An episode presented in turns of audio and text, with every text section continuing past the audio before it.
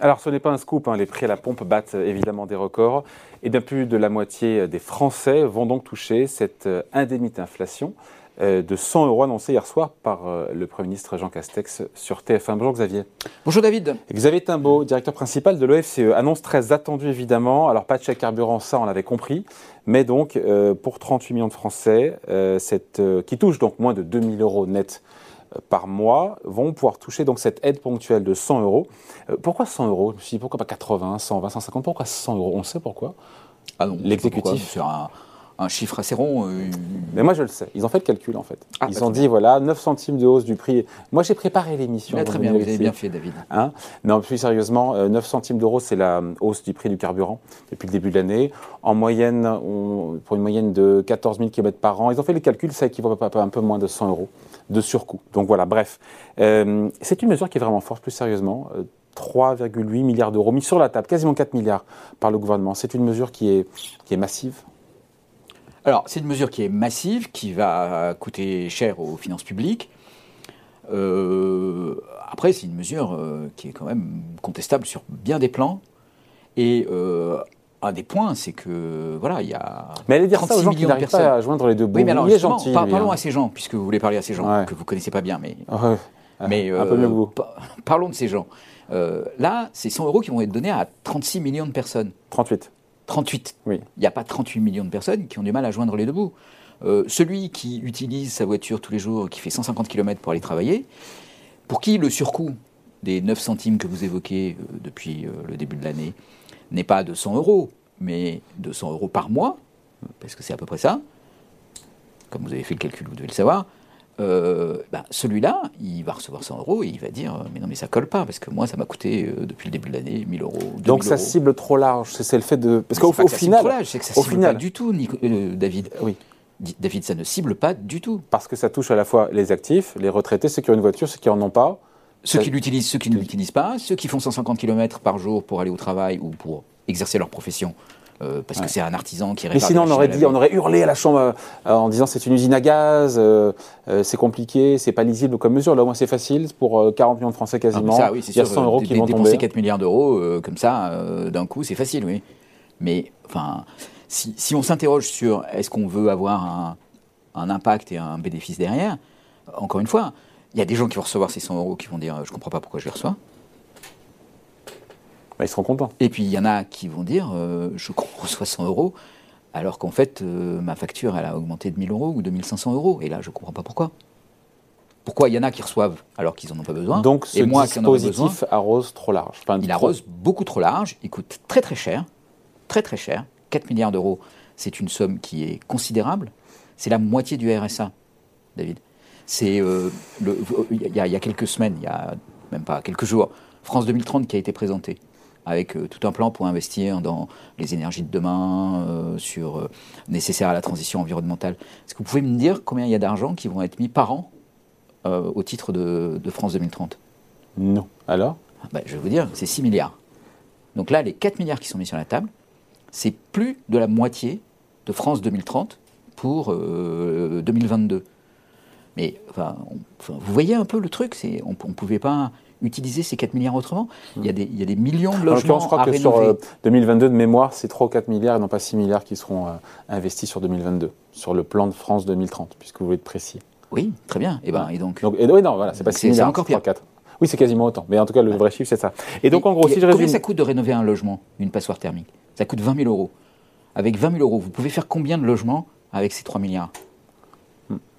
Donc, euh, si Des dizaines de milliers, euh, David. Donc, donc, donc, donc, 4 milliards, c'est une somme. Voilà ce que ça a coûté aux finances publiques, même si on verra tout à l'heure comment potentiellement ça peut être financé. 4 milliards, voilà, c'est une grosse somme pour les finances publiques. Mais selon vous, il y a trop de gens qui, qui vont toucher cette prime qui n'en ont pas nécessairement besoin. C'est enfin, une mesure qui est euh, très conditionnée au contexte politique et électoral. c'est une mesure qui a très peu de pédagogie. C'est beaucoup d'argent qui aurait pu être investi euh, de façon tout à fait différente. Par rapport à la question de la compensation et de la protection des plus vulnérables face aux hausses futures à venir, euh, des, coûts de l'énergie fossile qui sont indispensable mm. pour euh, réussir la transition, mais aussi à tous les investissements qu'il faut consentir pour euh, changer nos modes de vie et décarboner nos, euh, nos maisons, nos transports, notre consommation, notre agriculture, par rapport à toutes ces, toutes ces choses-là qui vont peser sur les consommateurs. C'est aussi un très très mauvais message. C'est-à-dire que mm. là, on dit quoi? Bah, on, on, dit il y a un peu d'inflation, on, vous donne, on vous donne un chèque de 100 euros pour compenser ça. En plus, vous voyez, on, on sort de presque 20 ans de très faible inflation. L'inflation en France, euh, aujourd'hui, elle est à 2,2% par an. Et euh, quand on enlève euh, la partie énergétique, elle est à 1%. Et là, on dit, bah, quand on atteint 2,2 d'inflation par an, hmm. Il faut en rendre un petit peu. Ce qui est la cible de la Banque Centrale Européenne, hein, au passage, hmm. plus 0,2. Il faut donner de l'argent aux gens pour les protéger contre cette inflation qui est intolérable. Mais comment on va faire quand il y aura 2,5% d'inflation et quand il y aura 3% d'inflation? Ouais, on ouvre une brèche, quoi. Mais c'est plus qu'une brèche, là. C'est un. J'ai pas de mots. Hmm. Bon, en tout cas, il fallait une réponse politique. Cette réponse, en tout cas, elle est massive pour vous. Encore une fois, elle ne cible pas celles et ceux qui vont, finalement, qui vont avoir besoin de cette aide pour ceux, celles et ceux qui font beaucoup de kilomètres euh, avec leur voiture. Voilà. Ok. Donc, elle ne les cible pas. en même temps, le dispositif, il est facile, encore une fois. Il va être ah, versé en décembre pour les salariés, ensuite pour les retraités, pour les indépendants personne n'est laissé de côté. Donc elle est. Ok, c'est probablement la facilité de mise en œuvre, de lecture, de compréhension, d'exposition qui ont présidé au choix qu'il y a derrière.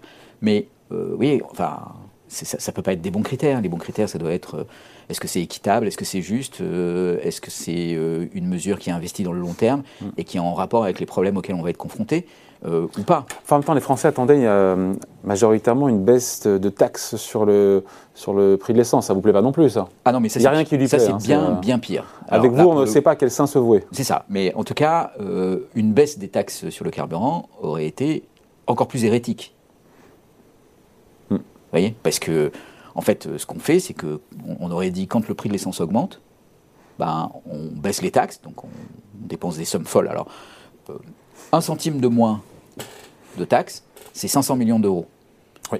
Donc si on s'en tenait au, 10 centimes pris par le prix du carburant, bah, on avait 5, milliards, d'euros. Ce qu'on a mis quasiment là sur la table. Si on voulait baisser euh, les taxes de 30 centimes, qui est l'augmentation depuis un an, pas depuis le début de l'année, mais depuis un an, ça aurait été 15 milliards d'euros qu'il fallait mettre sur la table en baisse de taxes. Et là, euh, évidemment. Et de manière pérenne, parce qu'après, une fois qu'on l'a baissé, c'est difficile de la remonter. Et de hein, manière pérenne. Alors que là, cette mesure, elle a quand même la qualité d'être plutôt. Et puis c'est totalement orthogonal avec nos engagements, encore une fois, en termes de réduction euh, de gaz à effet de serre. Non, c'est pas orthogonal, c'est dans l'autre sens, en fait. Hein.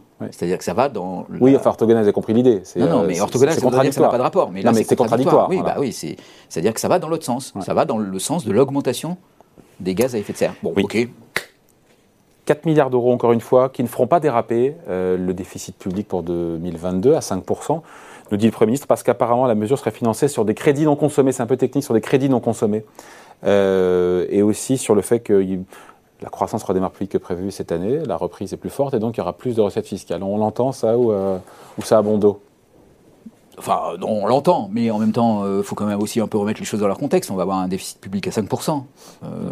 c'est beaucoup. Mm. Donc, on aurait très bien pu dire, en fait, le déficit, il ne va pas être à 5%, il va être à 4,8%, ça aurait été mieux. Et là, on vous avez changé, bah, vous avez viré de QT, vous dites. Maintenant, vous allez me dire que c'est plus... Euh, mais pas du tout. Enfin, l'économie française, maintenant euh, pas du tout. L'économie française reprend. Euh, il y, a des pénuries de, il y a des, pénuries de production dans tous les secteurs. Les ménages ont accumulé 150 milliards d'euros d'épargne. Je pense que ce n'est pas nécessaire de transférer 4 milliards d'euros de plus aux ménages. Et encore une fois, si le problème, si la question c'est les ménages les plus modestes exposés à des hausses de prix, euh, bah, il faut les cibler, il faut les cibler très très fort. Et à ce moment-là. Mais si on avait ciblé, on aurait dit c'est trop complexe, la mesure n'est pas compréhensible, elle est compliquée à mettre en œuvre. David, on peut quand même diviser par 10 le coût, ça vaut la peine de faire un tout petit peu de complexité. Ou de donner plus à ceux qui en ont besoin. Et non, non, on aurait divisé par 10 le coût et on aurait donné plus à ceux qui en ont besoin. Voilà ce qu'on aurait fait en ciblant. Donc mesure politique, parce qu'il fallait une réponse politique euh, au pouvoir d'achat qui est la préoccupation majeure des Français aujourd'hui en cette sortie de crise. C'est ça. Ça vous a pas échappé? Non, ça m'a pas échappé. Bon. Mais euh, je pense que c'est pas une très très bonne raison. Voilà. Explication, point de vue, analyse, signé Xavier Timbaud, directeur principal de l'OFCE. Merci. Merci David. Salut.